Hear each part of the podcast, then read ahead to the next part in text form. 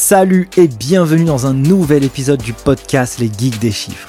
Chaque semaine, je vais à la rencontre de personnes qui réinventent ou interagissent avec le monde de la comptabilité ou de la gestion d'entreprise. Experts comptables, entrepreneurs, directeurs financiers ou acteurs de l'écosystème, je cherche à dénicher pour vous les meilleures pépites pour comprendre comment designer son profil et devenir inarrêtable sur le marché du travail. Digitalisation de la fonction comptable, outils tech, levée de fonds, indicateurs financiers, culture business, bref, tout y passe pour vous apporter un éclairage concret issu du terrain. Je suis Nicolas Piatkowski, cofondateur de l'école en ligne Les Geeks des Chiffres, qui a formé plus de 3300 étudiants de la filière expertise comptable et des millions d'autres sur YouTube. Si vous avez appris quelque chose avec ce podcast, mettez un gros 5 étoiles sur votre appli préféré avec un commentaire. Et moi, je n'ai qu'une seule chose à vous dire. Prenez place et c'est parti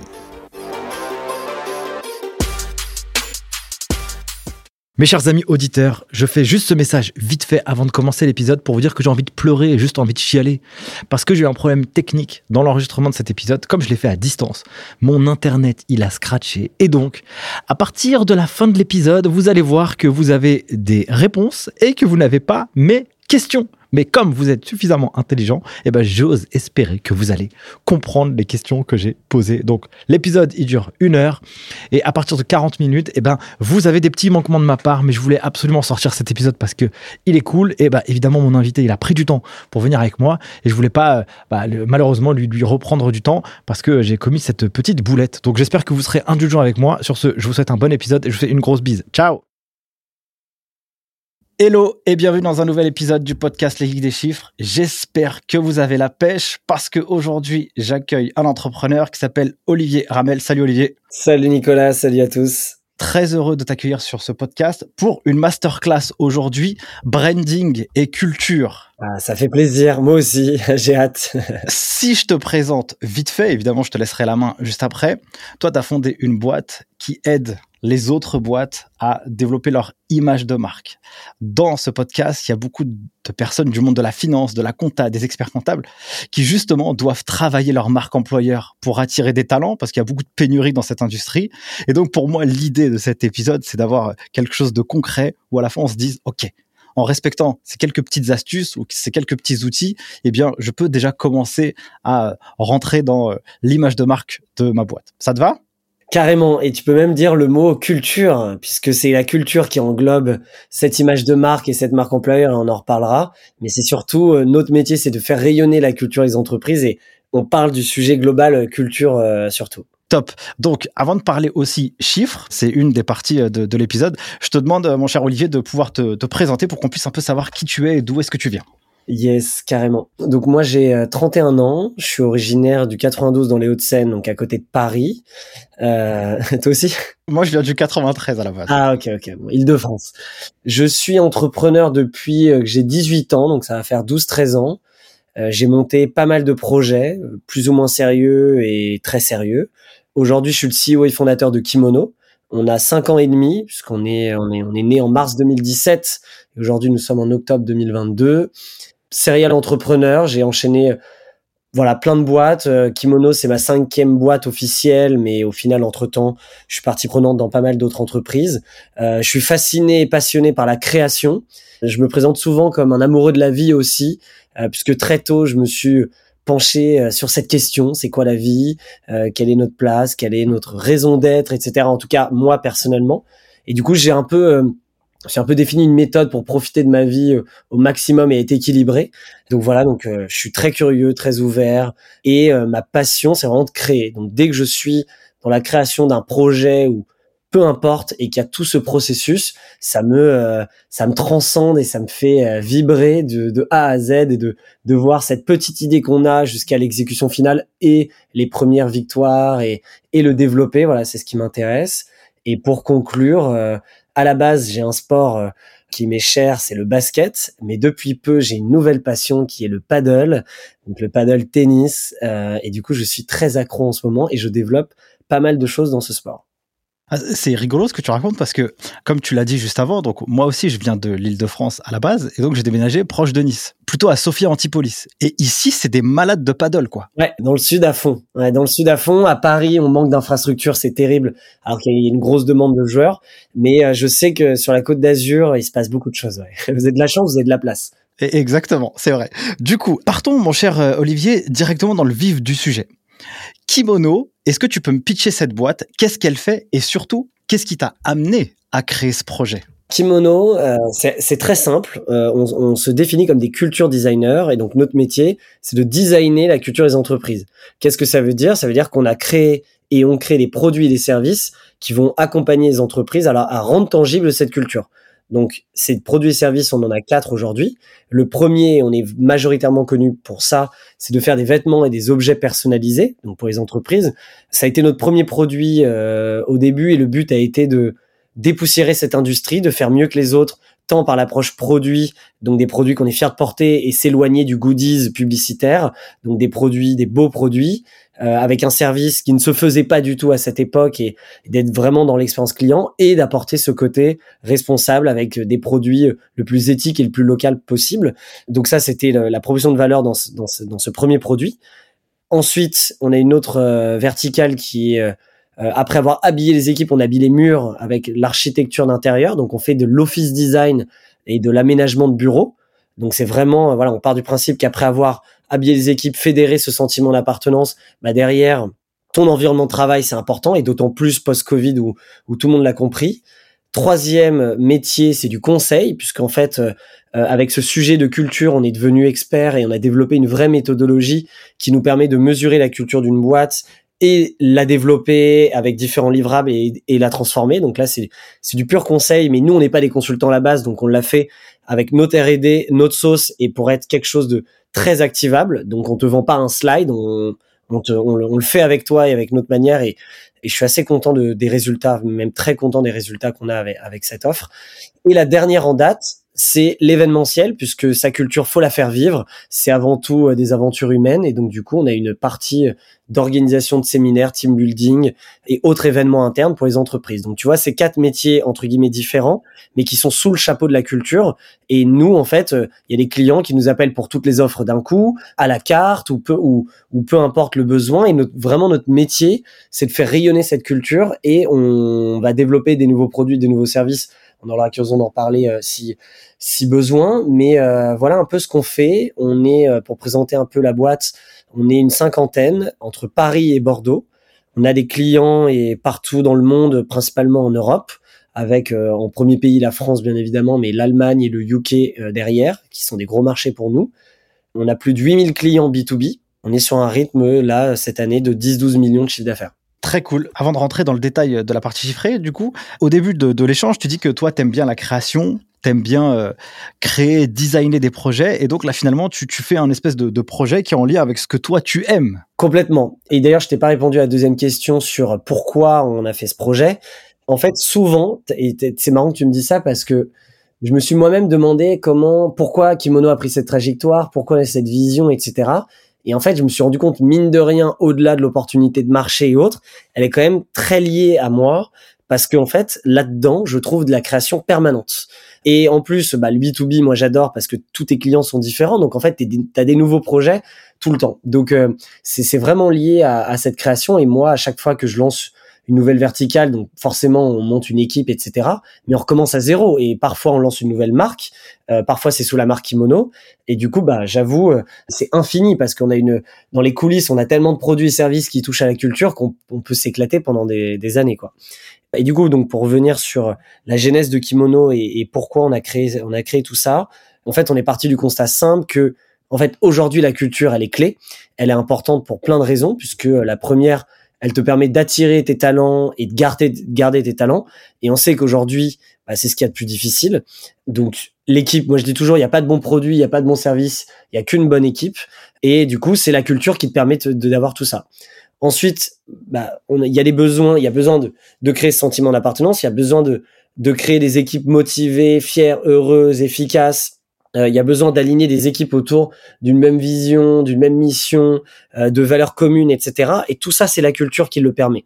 donc en fait, on s'est rendu compte que si on revient cinq ans en arrière, la culture avait encore la mauvaise image de ouais, c'est du bullshit, c'est les grands groupes, c'est des valeurs sur un mur, etc. Parce qu'elle a été en fait ultra galvaudée euh, par les grands groupes euh, les 15-20 dernières années. Mais quand on reprend l'histoire, déjà la culture d'entreprise, tout le monde en a, qu'elle soit euh, visible ou non.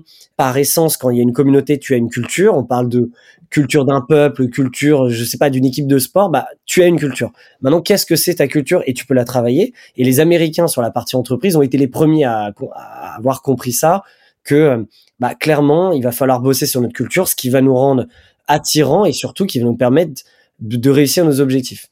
Euh, Olivier, j'ai une petite question.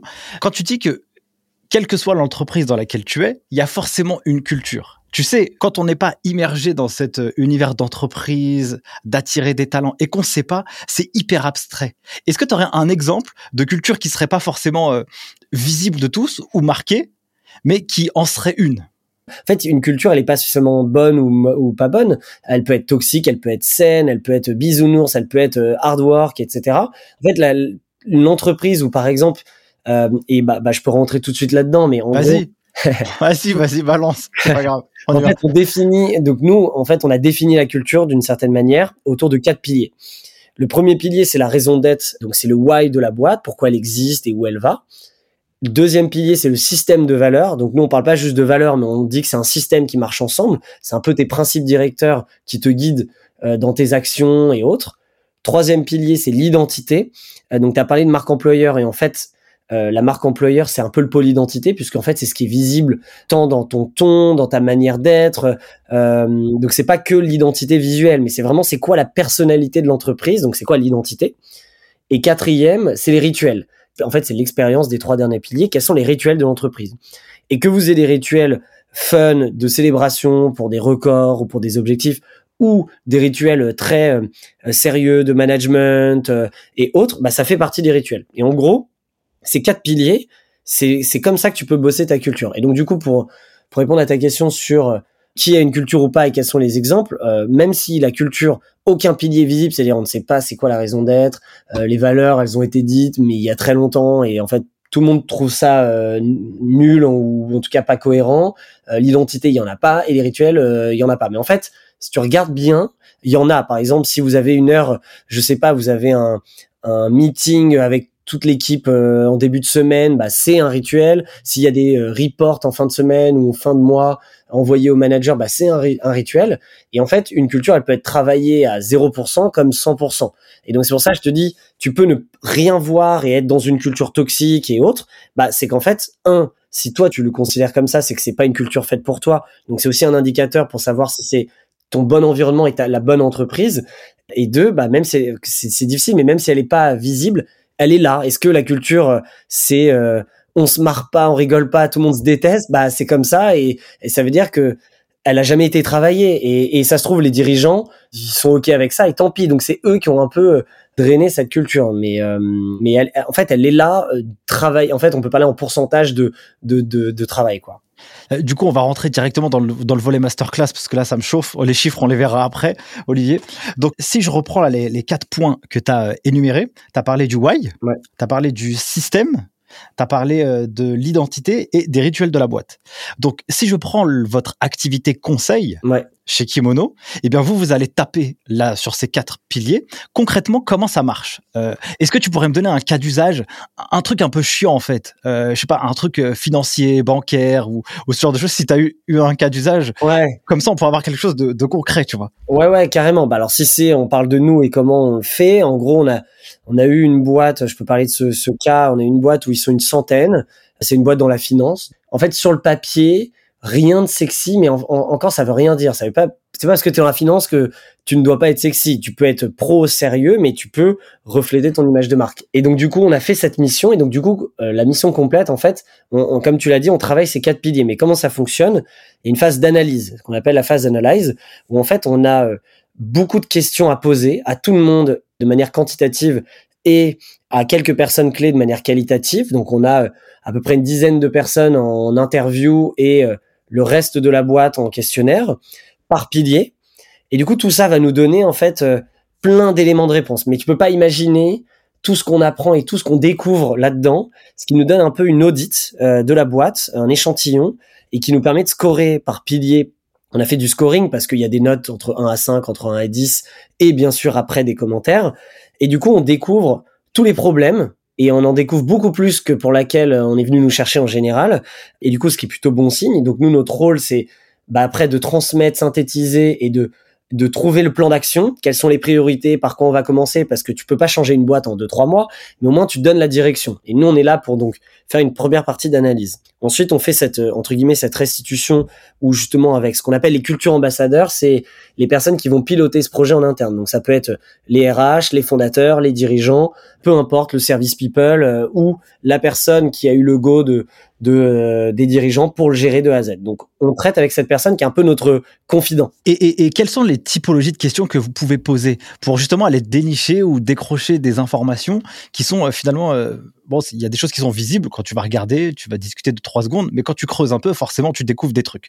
Est-ce que tu aurais des, des, modèles de questions un peu à poser pour ou c'est vraiment que de l'échange informel? Ah Non, non, non, c'est ultra modélisé. Euh, il y a des vrais questionnaires euh, et c'est vraiment euh, précis. Dans les discussions en mode interview, ça peut partir un peu et laisser un peu de l'abstrait. On a des questions ouvertes et des questions fermées, comme par exemple, si, si par exemple ton entreprise, l'entreprise dans laquelle tu travailles serait un, un animal ou un personnage, ce serait quoi? Tu la dessinerais comment? Et en fait, par exemple, si une entreprise nous dit ah, ah bah ce serait, euh, tu sais pas pourquoi tout le monde veut dire bah ce serait un mec un peu bouffi, un peu lent. Et en fait, tout de suite, tu vois l'image qu'elle qu'elle a. On a eu ça, c'est un vrai cas. il y a quelqu'un, on a, il y a une question, c'est ce serait quoi le personnage ou l'animal qui serait l'entreprise, à quoi il ressemblerait si tu devrais le dessiner. Et il nous a dessiné, enfin il nous l'a dit du coup, ce serait un peu un personnage de dessin animé, tu vois, un petit monsieur, un peu gros, euh, mou, euh, tu vois. C'est, en fait, qu'est-ce que ça veut dire sur l'entreprise? Il y a plein. De, elle nous a dit ça. est-ce que ça veut dire qu'ils font plein de bénéfices? Je sais pas, tu vois. Euh, mais en fait, il y a plein de messages. Et alors que l'autre va te dire, alors là, c'est un lézard euh, ultra rapide euh, qui se transforme dans toute situation. Donc, ok, tu dis capacité d'adaptation, agilité. Il y a plein de choses qui peuvent en ressortir. Donc, tu vois, il y a des petites questions comme ça et des grosses questions. Maintenant, j'ai moi c'est pas moi qui fais l'émission, c'est toutes mes équipes, donc j'ai plus les questions exactes en tête. Ouais, je vois. Okay. bêtises. Il y a des questions très sérieuses comme des questions un peu plus marrantes, mais pour voir et pour qu'on ait le maximum d'infos. Et donc du coup, on, on, analyse tout ça.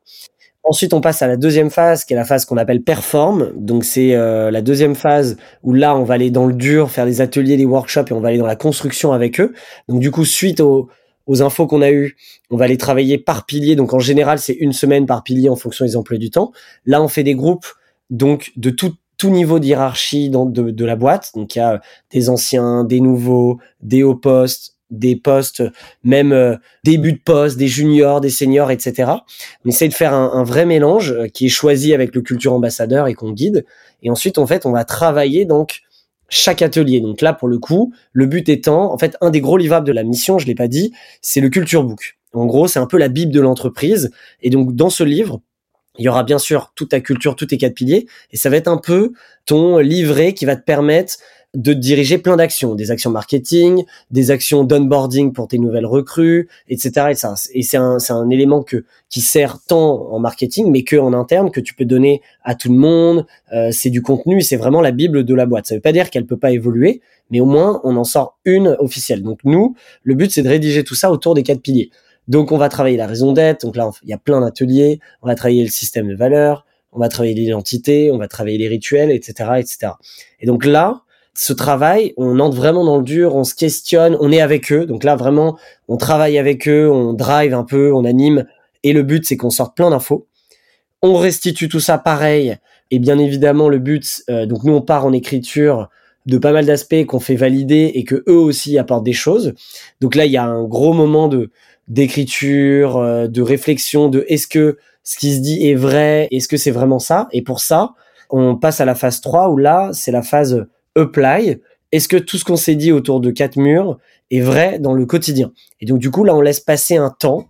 Ça dépend de la taille de la boîte. Là en l'occurrence ils étaient une centaine, donc c'est à peu près un mois pour voir tout ce qu'on a eu comme idée. Est-ce que ça nous concerne vraiment? Est-ce que c'est vraiment nous? Et donc du coup on affine, on rédige, on adapte, on challenge, on challenge, on challenge.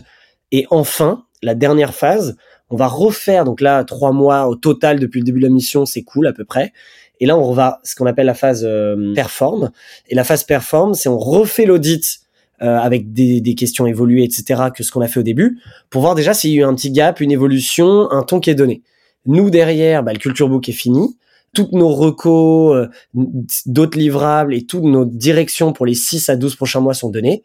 Et après, ils ont tout en main pour, pour finir et, y aller. quoi.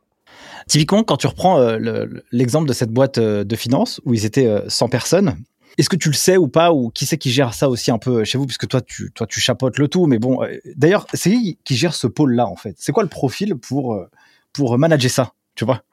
Euh, ouais, ouais. Bah alors, ça fait deux ans et demi que cette offre est lancée. On a eu deux personnes à la tête et une nouvelle récemment.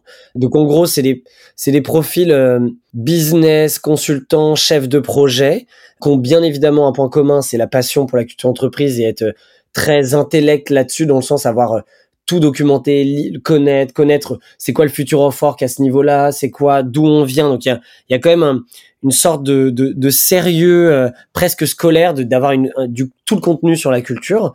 Là, on a une nouvelle personne qui euh, qui pour le coup vient pas du conseil, mais qui vient du monde du business développement et du sales chez nous, qui a été euh, du coup, euh, qui a eu l'opportunité de prendre ce poste parce que c'est quelqu'un qui est là depuis toujours, qui connaît la boîte par cœur, qui connaît le, le, principe de culture, qui est très bonne chef de projet, très bonne relation avec les clients et en fait, c'est marrant les, les profils. Il y a tu vois, on n'a pas recruté euh, quelqu'un qui est consultant et boum, on va le mettre à cette offre. Mais au final, on se rend compte qu'elle a toutes les qualités, les compétences pour l'être, pour être cette personne. Donc, si demain, euh, c'est pas l'idée, hein, mais si demain elle veut faire du consulting ailleurs ou autre, bah, elle, aura le background.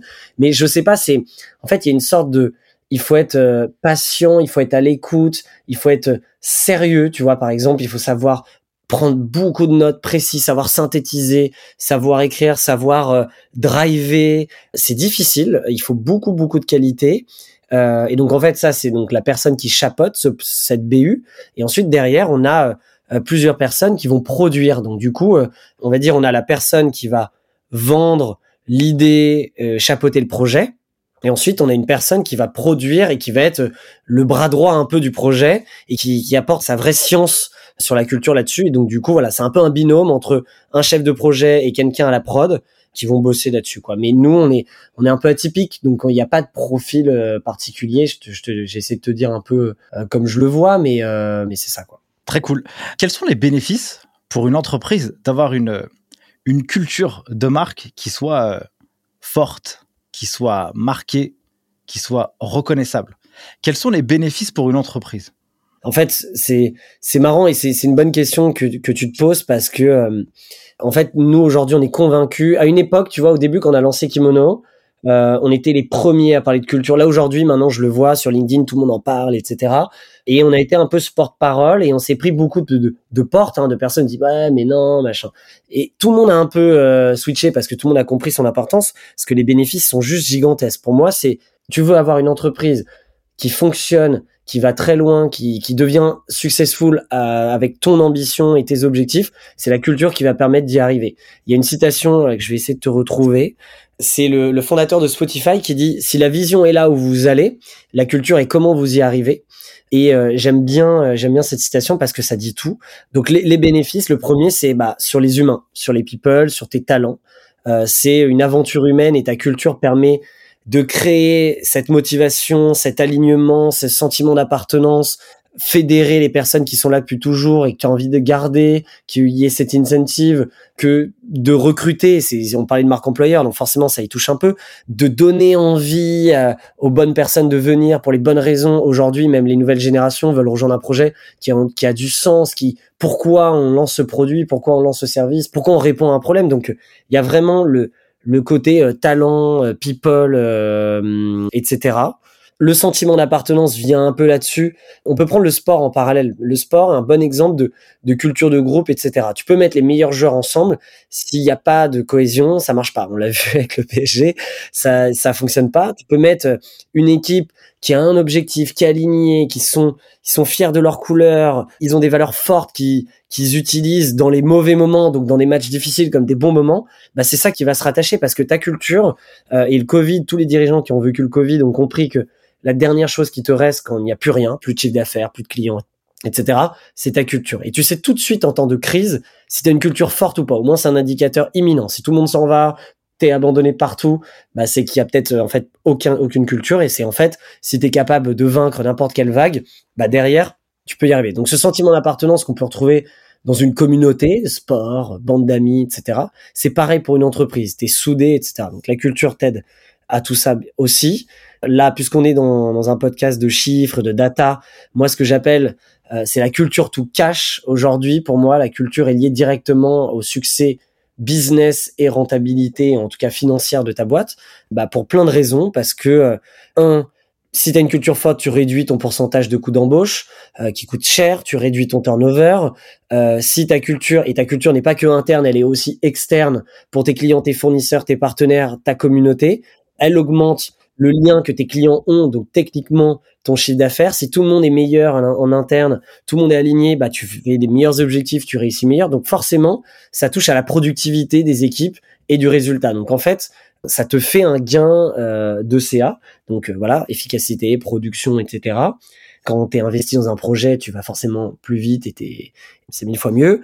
Euh, ça peut, la culture peut faire face à tous les défis, les challenges. Donc je te parlais du Covid, mais si euh, l'appareil, une nouvelle vague en ce moment dont on parle, c'est toutes les entreprises qui ont des vagues de licenciements parce que on parle de récession. Maintenant, la rentabilité devient le maître mot. Donc du coup, comment tu fais face à une vague de licenciements? Comment l'entreprise reste stable là-dessus? Fusion-acquisition. Quand il y a un rachat euh, c'est souvent un problème d'ailleurs de deux équipes, deux mondes qui se rejoignent. Et ben c'est la culture qui va, soit il y a une recréation de culture, soit il y en a une qui vient merger, faire fusionner dans l'autre. Et donc du coup, bah, si elle est forte, si tout est bien noté, bien écrit, euh, bien transmis, bah, derrière, ça fonctionne et tu peux rapidement euh, prendre le pli. Euh, les conflits internes, les, les, les, choix stratégiques, ta culture aussi t'aide à choisir tes choix, tes décisions, etc. Autre aspect, bon, on en a parlé aussi, une culture forte, c'est une visibilité juste gigantesque d'image de marque, tu l'as dit au tout début, une culture forte, a envie de communiquer dessus, que ce soit par des photos, des articles, des vidéos, des entretiens, des interviews, forcément tu es beaucoup plus visible et donc tu es visible, ça a de l'impact sur tes RH mais surtout sur bah, ton produit et ton service. Donc forcément ça peut t'aider à mieux vendre. Tes collaborateurs qui ont une culture, s'il y a une culture forte, ça devient tes premiers ambassadeurs.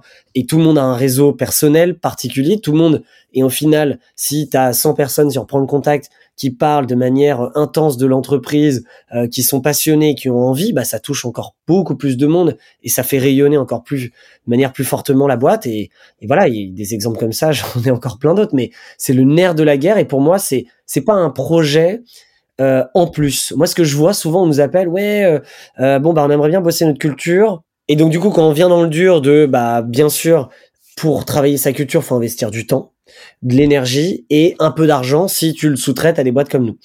Et du coup, bah, dès qu'on rentre dans ces sujets, ah ouais, mais non, là, on a des gros enjeux, on a des objectifs business à aller atteindre, donc on le fera plus tard. Et en fait, ça, c'est une grosse erreur parce que la, ta culture, c'est le squelette de ton entreprise. Ça doit être là. Et donc, en fait, tu es obligé de trouver du temps. Ça veut pas dire qu'il faut tout arrêter, mais que si tu pars de très très loin, si on reprend les pourcentages, si tu repars de 10%, bah, il faudra passer beaucoup plus de temps, peut-être investir un peu plus à un moment pour passer ces étapes. Si tu es à 50%, bah, ok, tu peux le faire en parallèle, trouver un rétro-planning, mais tu dois bosser dessus à, à, 2000%, quoi. C'est, c'est, c'est obligatoire. La, la, bonne nouvelle, c'est que tout le monde a compris que c'était important.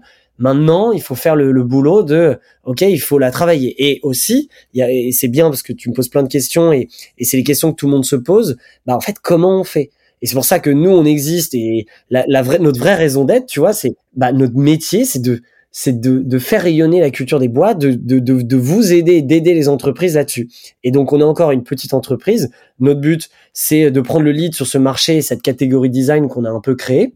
Mais euh, voilà, il faut, euh, faut qu'on soit encore plus visible à ce niveau-là et, que tout le monde veulent passer à l'action. Mais, mais déjà, en cinq ans, il s'est passé tellement de choses et, et le, monde va tellement dans, dans ce bon sens que bah voilà, on, est, on est prêt pour, pour ça. En tout cas, c'est un, un beau sujet.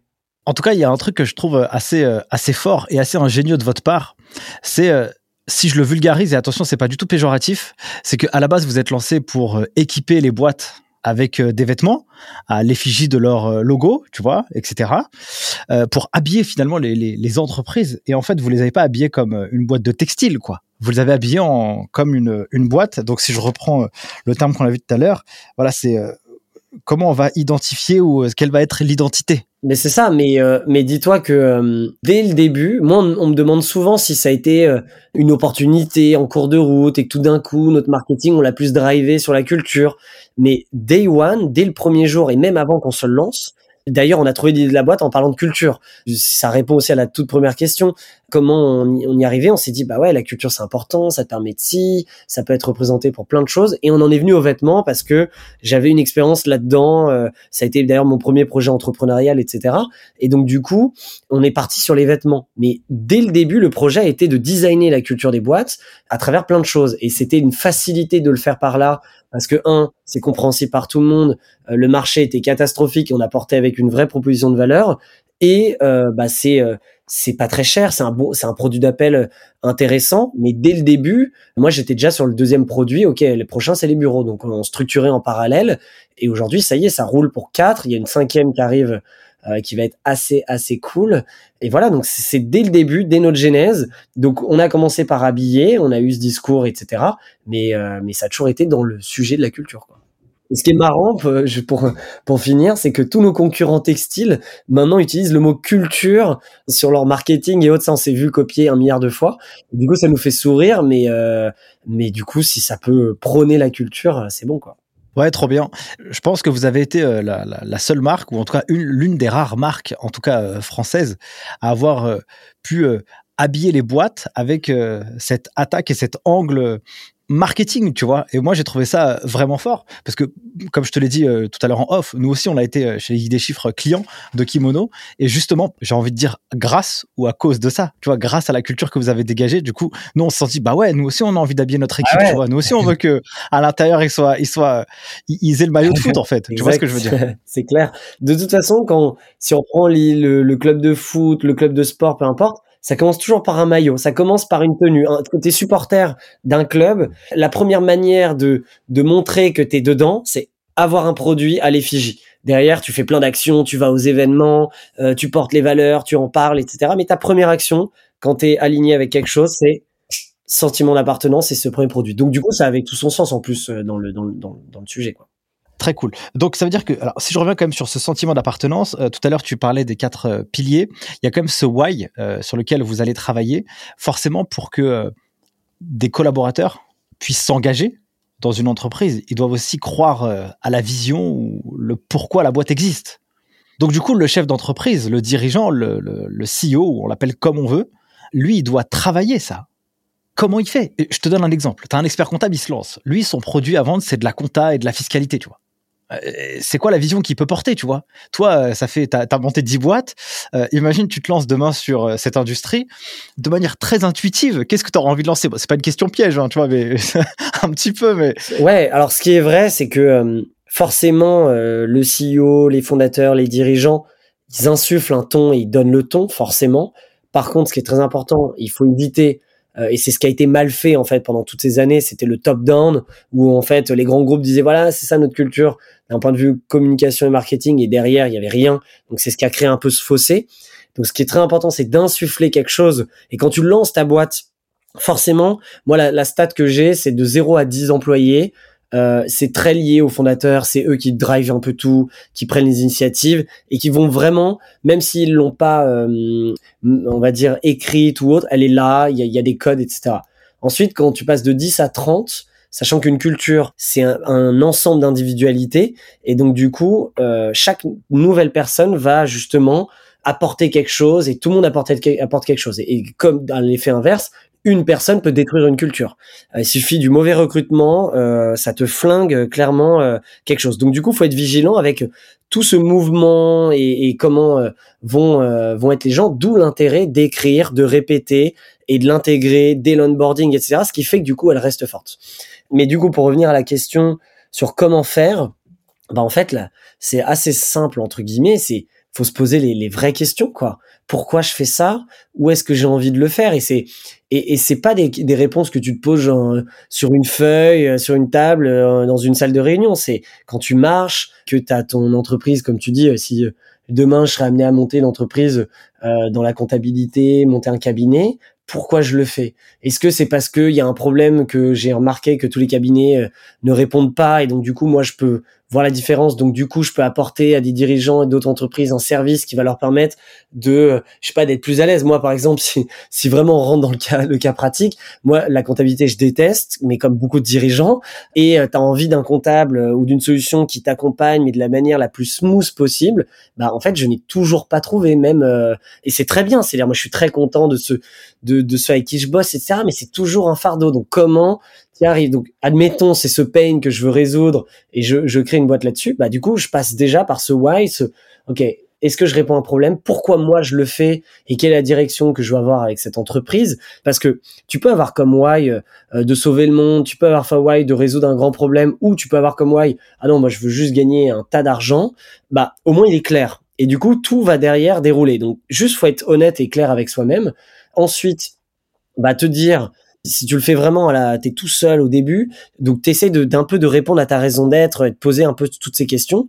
Ensuite, bah tes valeurs, quels sont tes principes directeurs? Tu vois, nous par exemple, nos valeurs, elles drivent toutes nos actions du quotidien euh, et toutes les décisions. Donc euh, et notre comportement aussi. Tu vois, on a cinq valeurs et euh, nos attitudes externes ou internes sont drivées par ça. Et du coup, si tu n'es pas là-dedans, euh, sachant que les valeurs ont été validées et qu'elles sont bien écrites chez nous, bah c'est qu'en fait tu n'es pas dans les valeurs de Kimono, donc soit c'est un problème et dans ce cas-là faut le rectifier, euh, etc. Soit bah c'est qu'en fait ta place entre guillemets n'est pas là.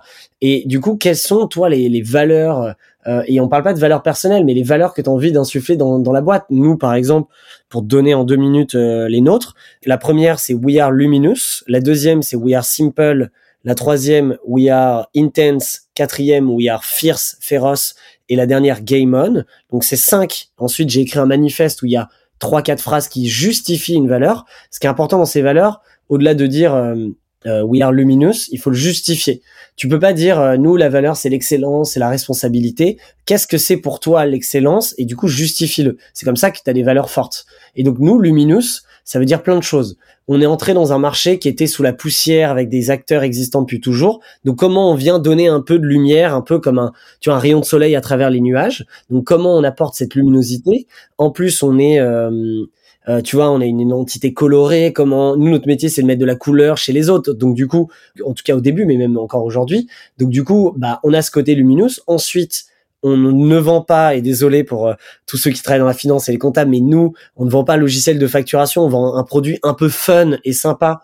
Nous, c'est le moment plaisir de nos clients, tu vois, quand la directrice marketing de L'Oréal vient au showroom, c'est son moment euh, trop cool de la journée. Donc du coup, rendons-le encore plus cool. Donc apportons de la bonne humeur, de la joie, soyons souriants, aimables. Voilà, c'est ça, c'est tu vois, ça c'est lié directement. Moi, je suis quelqu'un de très enthousiaste, etc. Bah, j'ai envie que mon entreprise dégage ses valeurs. Donc du coup, We Are Luminous était là-dessus. J'ai plein j'ai tous les exemples pour les autres valeurs, mais juste pour te dire, par exemple, nous un livreur qui rentre chez nous parce qu'on reçoit beaucoup de colis, etc.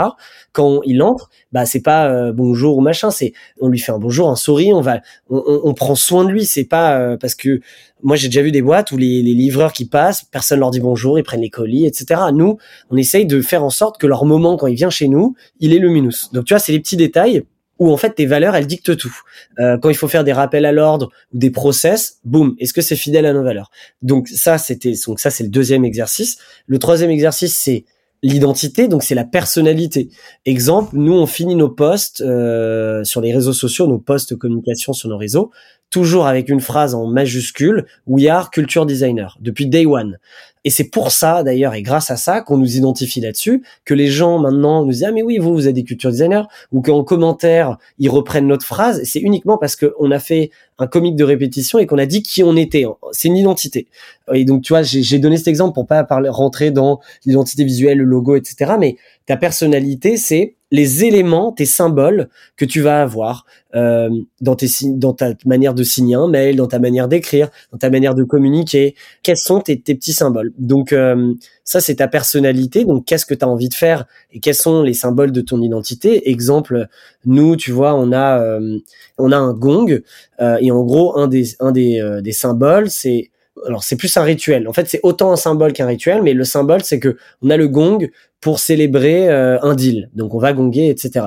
Et ce gong, dès qu'on bat un nouveau record, on en achète un plus gros. Ce qui fait que du coup, on a plein de tailles de gong depuis euh, le premier jour. Et du coup, c'est marrant et ça ne fait partie de notre identité. On communique un peu dessus, etc. Mais quand tu vas dans les rituels, le rituel marqué, c'est de dire quand je signe un deal, je me lève et je vais gonger, faire du bruit. Et à une époque, il y avait beaucoup de sales chez moi qui avaient la flemme parce qu'il euh, y en avait beaucoup à la journée, ils en faisaient peut-être une trentaine, donc ils n'ont pas envie de se lever à chaque fois. Et je leur ai dit en fait, parce que bah, comment nous, notre bureau est agencé, ai dit, en fait, vous vous rendez pas compte l'énergie que vous donnez à toute la boîte, qui vous, qui entend ce bruit. Quand moi je suis en rendez-vous là de cette salle où je te parle, euh, s'il y a un gong, je l'entendrai. Donc moi je me dis, yes, une bonne nouvelle, un deal. Donc ça, ça, ça développe une énergie. Donc ça c'est un rituel. Et un rituel pour qu'il soit bon, faut qu'il soit standardisé, faut qu'il soit unique et surtout répéter, répéter, répéter, répéter. Donc voilà, donc du coup, l'identité, voilà, je te donne un exemple, bah, rituel, c'est ça, c'est nous on a le rituel du gong, on a le rituel du lundi matin à 9h euh, et pas 9h1, c'est le moi je suis pas du tout strict sur les horaires sauf le lundi matin à 9h parce que c'est le jour le plus difficile, tout le monde est fatigué. Moi le premier, j'aimerais plus dormir le lundi, mais on est ambitieux, on a envie de développer une boîte incroyable et faire de cette aventure la plus réussie possible. Donc, on se kick-off dès le lundi à 9h. Et ça, c'est, ça existe depuis qu'on on est trois ou quatre. Aujourd'hui, on est 50. Et dès l'onboarding, ils savent que de leur premier lundi, euh, euh, c'est 9h. On commence la réunion. Ça dure 30 minutes. On fait un rappel de tous les projets qui sont passés la semaine dernière, les résultats. On parle de la semaine passée. C'est un moment d'équipe où on est tous ensemble qui est, euh, extrêmement important. Et tu vois, il y a toujours des nouvelles personnes qui arrivent et qui me disent et qui vont dire ouais mais pourquoi? Qui il y a beaucoup de gens qui peuvent remettre en question ta culture et en fait de l'affirmer, de la justifier, de l'expliquer montre que donc soit ils disent ah bah ok trop cool, ok je comprends et donc du coup je suis je suis là-dedans, soit ils disent ah non mais eux ils sont barges et je m'en vais. Fine, la culture elle est aussi là pour être clivante. Une culture forte, c'est une culture qui est clivante. C'est soit t'y es ou t'y es pas et t'es dedans quoi. Sans être une secte bien évidemment, hein, c'est apprendre avec différentes euh, pincettes et, et, autres, tu vois, c'est une question d'équilibre. Mais, euh, mais voilà. Et donc, tu vois, je me dis, quelqu'un qui commence, qui se pose ces questions, déjà en l'écrivant et en le testant, bah, il commence déjà avec une belle base.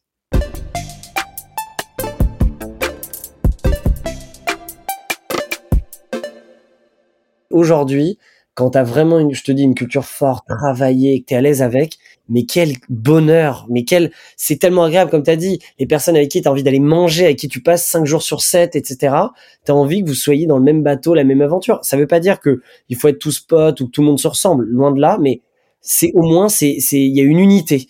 Et c'est tellement agréable. Et nous, on a, tu vois, bah forcément, on est notre premier client pour le coup dès le début, je me suis dit, il faut absolument qu'on soit jamais le, cordonnier le plus mal chaussé. Donc nous, on a travaillé comme des fous, on teste tout, euh, on a, on a vraiment notre premier client. Et là, aujourd'hui, tu vois, après avoir passé plusieurs cycles, je pense que il y a le cycle du début, il y a le cycle de la début de, la croissance, il y a le cycle de la crise. Là, en l'occurrence, je parlais du Covid. Euh, il y a le cycle des remises en question et il y a des nouveaux cycles.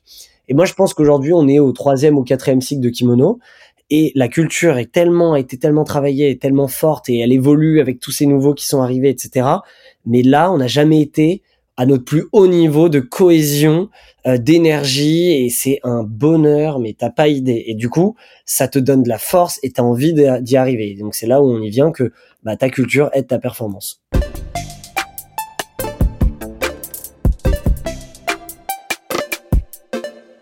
En fait, moi, j'ai toujours testé et je vois après, donc il n'y avait pas spécialement de stratégie.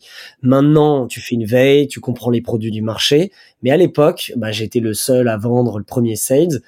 En fait, le prix que tu donnes, c'est le prix que, enfin, c'est le tien, en fait. Si tu es confiant avec et il n'y a pas de bon ou de mauvais prix. Euh, si on te dit que, enfin, tu vois, demain Apple, ils nous disent, bah, le téléphone, il coûte 2000 euros parce que c'est le plus beau du monde. Bon, bah, ok. et du coup, non mais tu vois, et du coup, donc du coup, moi j'étais vraiment, moi, j'étais passionné par nos premiers produits et, et j'adorais. Je me suis dit, ok, ça en vrai, ça vaut tant. Euh, et donc du coup, j'ai testé comme ça. Donc j'ai vu ce qui passait, ce qui était négocié, etc. Donc je regardais pas trop la marge. J'étais plus clairement au début, dans les six premiers mois, objectif de chiffre d'affaires. J'ai envie de prendre des parts de marché, avoir des clients, tester. On a toujours eu une bonne marge pour le coup, quand même dès le début, parce qu'en fait, je me rends compte qu'à l'époque, je faisais des prix quand même très élevés, et aujourd'hui beaucoup moins. C'est un peu plus organisé, mais à l'époque, je me dis mais je vendais des prix, euh, mais au final, euh, moi, pour moi, c'était le prix, tu vois, un, un, beau polo euh, brodé ou un beau sweat avec Je me dis, mais dans le prêt à porter, comment ça coûte un beau, un beau sweat Il va coûter 40, 50, voire parfois 80. Et en plus personnalisé à ton nom, et c'est trop beau. Donc du coup, moi l'image que j'avais, je me dis c'est quand même quelque chose. Alors oui, tu peux aller sur Vistaprint et l'avoir à 10 euros, mais on parle pas du même produit. Donc nous, on a été rentable dès le début, puisque on a un modèle où le client paye à la commande et comme on n'a pas de stock, euh, du coup, bah, on a l'argent avant, ensuite on produit, on achète et il reste notre marge derrière et après on livre. Donc du coup, on a été euh, donc CA euh, oriented dès le début. Ensuite, on a commencé à se structurer et après, on a bien évidemment analysé. Et là, aujourd'hui, on est que sur la marge à 2000% euh, et la rentabilité. Mais au début, c'était vraiment, j'avais mon prix d'achat, mon prix de vente. Je savais en tout cas euh, quel était mon taux minimum que je voulais faire et je savais que j'étais dans les clous. Quoi. Il y a eu de tout, hein, mais euh, en moyenne, euh, alors si on parle de marge brute, en moyenne en 50%. 50%, donc ce qui était pas mal, tu vois, dans le B2B en général, c'est 20-30% en fonction des services. On a fait du, du 100%, parfois du 200%, comme du 20%. Et aujourd'hui, tu vois, on est plus en moyenne dans les 40%. Donc, euh, donc ça va, on est resté assez. Euh, mais à l'époque, ouais, je pense en moyenne, c'était 50% à peu près.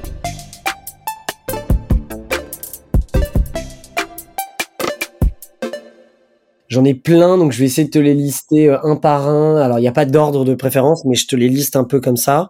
Le premier, c'est le nombre de demandes sur le site internet. Ça, me permet de savoir si, en fait, ça grossit toujours et que du coup notre notoriété, notre travail de démarchage, notre travail de marque, d'identité est toujours présent. Euh, et c'est un indicateur qui te dit tout de suite si oula, t'as loupé quelque chose ou pas. Et c'est un indicateur un peu oublié de mes équipes ou autres parce que bon, bah, c'est devenu normal qu'il y ait X demandes par jour, etc. Mais moi, je suis assez sensible à ça parce que dès qu'on fait des coups de communication, dès qu'on est visible, boum, les, les demandes augmentent, logique. Mais du coup, comment tu gardes ce, ce, ce move? Donc, un, indique euh, le nombre de demandes sur le site. Ensuite, un autre taux, c'est la récurrence de nos clients. On a toujours l'impression que euh, nous, on est un, deal one shot. Or, en vrai, 50% de notre chiffre d'affaires mensuel depuis toujours, c'est des clients qui reviennent. On a une énorme fidélisation, une énorme récurrence. Et euh, en fait, quand tu as testé une fois et que tu comprends l'impact, il bah, n'y a aucune raison de plus le faire et tu veux tester d'autres choses, etc. Donc, il y a presque une addiction, entre guillemets, positive parce que euh, si tu es sensible à tout ça, tu comprends les faits et donc du coup bah tu investis plus ou tu fais d'autres choses. Donc on a énormément de fidélisation et ça c'est un KPI qui m'intéresse parce que moi je suis obsédé par l'expérience client et donc du coup je pars du principe qu'un client, s'il vient chez nous, il a aucune raison demain d'aller ailleurs parce qu'on est capable d'écouter toutes ces problématiques. J'ai plus le budget, donc du coup, mais ok, peut-être on peut te proposer quelque chose euh, de moins cher, d'entrée de gamme, on peut, on, peut réfléchir. Il n'y a aucune raison en fait qu'il aille ailleurs, c'est le jeu. Mais voilà, donc je suis vigilant à cette statistique qui est en fait, euh, là je te dis 50-50, mais aujourd'hui on est presque sur du parce que du coup on a beaucoup plus de clients en fait en interne. Euh, comme je te disais, on a dépassé les 8000, donc du coup si eux recommandent, ça fait beaucoup plus que l'entrant. Donc, on est presque à 60-70% de clients qui recommandent et le panier moyen qui évolue puisqu'on grandit avec nos clients. Donc, c'est assez magique. Et en plus, il y a du cross-sell entre les BU. Donc, ça, c'est, c'est toute la beauté du modèle. Ensuite, bien évidemment, la marge. On est à 1000% là-dessus puisque, euh, euh, donc, comme je te disais, on est né rentable on a perdu cette rentabilité dans un objectif de croissance. Donc, on a levé des fonds qui nous ont permis de payer ces, pertes, en tout cas ces investissements. Et du coup, depuis euh, maintenant, depuis euh, petit moment, un bon moment, on a retrouvé la rentabilité. Et maintenant, le but, c'est vraiment d'aller performer là-dessus. Donc, avec euh, mon DAF, on essaye de d'optimiser tout.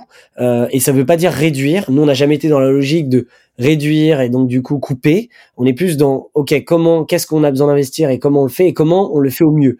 Comment euh, une dépense, euh, je sais pas, d'un shooting euh, pour faire une vidéo nous coûter nous coûte 5000 euros. Comment on arrive à en faire moins de différentes manières. Donc c'est une logique de faire nous le, maximum pour optimiser les dépenses.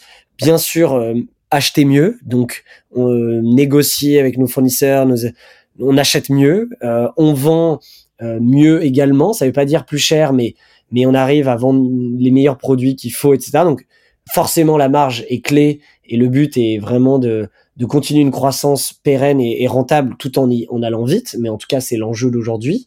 Le chiffre d'affaires, bien sûr, la croissance de chiffre d'affaires, qui, euh, pour info, euh, pour donner une stat, on est en moyenne depuis toujours à 50% de croissance par an. On a fait des années à plus 100% et autres. Mais si je prends la moyenne des cinq années, c'est 50% de croissance, donc on double, enfin on presque double chaque année. Là, tu vois, cette année, on est sur un rythme de 60%, donc on va peut-être faire plus, mais c'est vraiment la moyenne globale, puisque 2020 et 2021, on était sur les 40-50, on a déjà fait du 120, et là, là, on va peut-être faire euh, ouais, 60-70.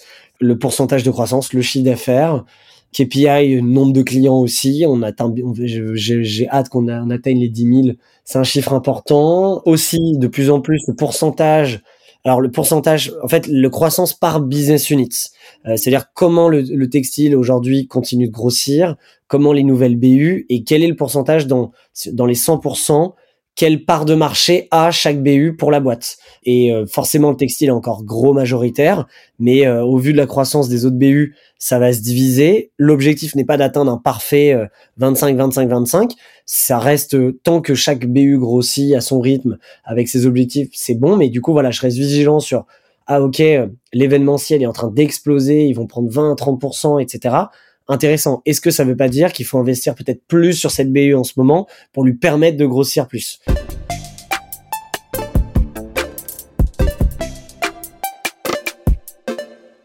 DAF interne, qui a été le troisième employé, qui a commencé sales, qui au final euh, était très orienté chiffres et finances euh, malgré lui. Et en fait, je l'ai mis sur plusieurs missions petit à petit. J'ai vu qu'il maîtrisait mais d'une puissance. Il va fêter ses cinq ans le mois prochain et ça fait donc cinq ans et demi euh, que la boîte est lancée. Donc il est là depuis le début. Il a commencé en tant que euh, commercial, business developer pendant un an, un an et demi.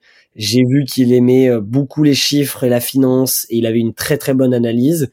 Et du coup, petit à petit, il est devenu un peu daf à côté de moi là-dessus. Et en fait, au fil des années, il est devenu excellent dans la gestion et l'analyse et le suivi de tout ça. Et donc, du coup, il a pris le statut officiel.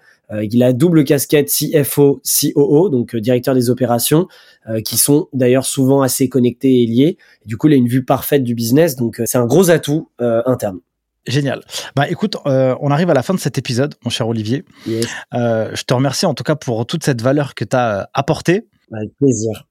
où est-ce que les gens peuvent te retrouver? Alors ça dépend pourquoi. Au moins ce qui est sûr d'un point de vue pro sur LinkedIn, Olivier Ramel, vous pouvez m'écrire, il euh, n'y euh, a pas de problème. Par mail, olivier.kimono.co, pour autres euh, besoins, projets ou si vous voulez qu'on bosse ensemble, on serait ravis et voilà. Bah, c'est déjà pas mal. Après, moi aussi, je peux aussi me faire un peu euh, le porte-parole de, de, Kimono parce que euh, sur la chaîne YouTube, euh, les geeks des chiffres, on a 160 000 abonnés et donc moi je porte des pulls ou des t-shirts qui viennent de chez Kimono quand même dessus. Ah, tu vois Merci. donc donc en tout cas, ceux qui me voient en vidéo sur sur la chaîne, eh bien les pulls, eh bien ils viennent de chez de chez toi. Donc allez-y pour si vous voulez un peu designer votre culture. Franchement, je, je recommande à fond. J'avais une dernière chose à partager. J'ai entendu un jour, euh, euh, puisque en préparant évidemment ce podcast, j'essaye aussi d'écouter euh, ce que les invités font dans d'autres médias, tu vois. Et je partage une pépite que je trouve incroyable. Un jour, il y a un, je sais plus c'est où que t'es passé, il y a quelqu'un qui te demande est-ce que tu pourrais donner un conseil à quelqu'un? Et t'as dit un conseil, t'as dit je recommande à tout le monde d'avoir la stratégie du yes man en tout cas, même quand tu as la flemme de faire un truc, bah dis oui parce que des fois, eh ben tu peux avoir des pépites dans euh, les opportunités que tu t'ouvres plutôt que de te les refuser. Et donc c'était euh, en lien avec un film de Jim Carrey qui s'appelle justement Yes Man. Moi aussi, j'ai adopté euh, souvent ce truc-là et du coup, bah en fait, tu, crées des opportunités qui sont incroyables. Quoi. Exact, bah clairement, clairement. Je sais plus quand où je l'ai dit, mais j'en parle plus souvent mais ça a été une vraie philosophie de vie. Ça veut pas dire, c'est une vraie philosophie. Ça veut pas dire qu'il faut être bête et dire oui à tout en mode jeu. Bien sûr, tu peux dire non, mais d'avoir en tête de sortir de sa zone de confort et que quand on propose quelque chose sur le papier, ça peut-être, tu te dis non, pas sûr, et qu'en fait, en y allant, euh, ou en le faisant, mais en fait tu dégages tellement de d'opportunités, de et comme tu dis de pépites et euh, en fait quand tu te laisses tenter plusieurs fois, tu comprends qu'en fait le ratio chose positive versus chose négative parce que t'as pas envie de le faire, c'est presque du 90-10 et que ça vaut largement le coup de le tenter. Euh, et donc du coup, moi j'ai appliqué ça tout le temps. Dès que t'as la flemme ou que t'as pas envie, je me dis attends, si je le faisais, et bah du coup je, je, je, je me remets un peu dedans, je le fais et je me dis heureusement, mais heureusement, et il se passe un truc toujours. C'est presque devenu automatique, c'est un truc de fou. Donc oui, clairement, euh, c'est en fait prendre des risques, saisir l'opportunité, et parfois des trucs qui nous paraissent anodines euh, au coin de la rue peuvent être son futur associé, son futur collaborateur, partenaire, client, tout. Euh, et c'est ça la beauté de la vie. Super. Bah, en tout cas, mille merci, euh, chers auditeurs, d'avoir écouté ce podcast jusqu'à tout de suite. Euh, si ça vous a plu, bah, faites-le moi savoir par un bon petit 5 étoiles, ça fait toujours plaisir. Allez faire un coucou à Olivier euh, et dites-lui que vous venez de la part des Geeks des Chiffres. Ça lui montrera aussi que ce qu'il a fait ici, bah, ça vous a apporté de la valeur et donc c'est cool. Sur ce, moi je vous dis à la semaine prochaine et prenez soin de vous. Ciao Ciao Merci d'avoir suivi ce podcast jusqu'à maintenant. Si vous êtes arrivé ici, c'est que vous avez été hyper motivé. Je voulais vous partager quelque chose. Ce podcast, c'est du taf, mais c'est un plaisir incroyable pour moi à réaliser. Le jeu en vaut la chandelle. Si vous pensez que cet épisode ou ce podcast a été utile ou est utile pour vous, vous avez un moyen de pouvoir le faire connaître au plus grand nombre. C'est soit de le partager autour de votre réseau, soit de mettre un avis 5 étoiles ou un commentaire sur les différentes plateformes. C'est pour moi le seul moyen de pouvoir le diffuser au plus grand nombre pour que chacun puisse retirer quelque chose de positif pour sa carrière personnelle et professionnelle. Sur ce, je vous remercie encore une fois. N'oubliez pas, si vous avez des besoins pour pouvoir vous former aux meilleures compétences comptables et financières, rendez-vous sur le site internet lesgeekdeschiffres.com. On vous prépare à obtenir les meilleurs diplômes de la filière de l'expertise comptable. Et moi, pour finir, je n'ai qu'une seule chose à vous dire. À très vite pour le prochain épisode. Ciao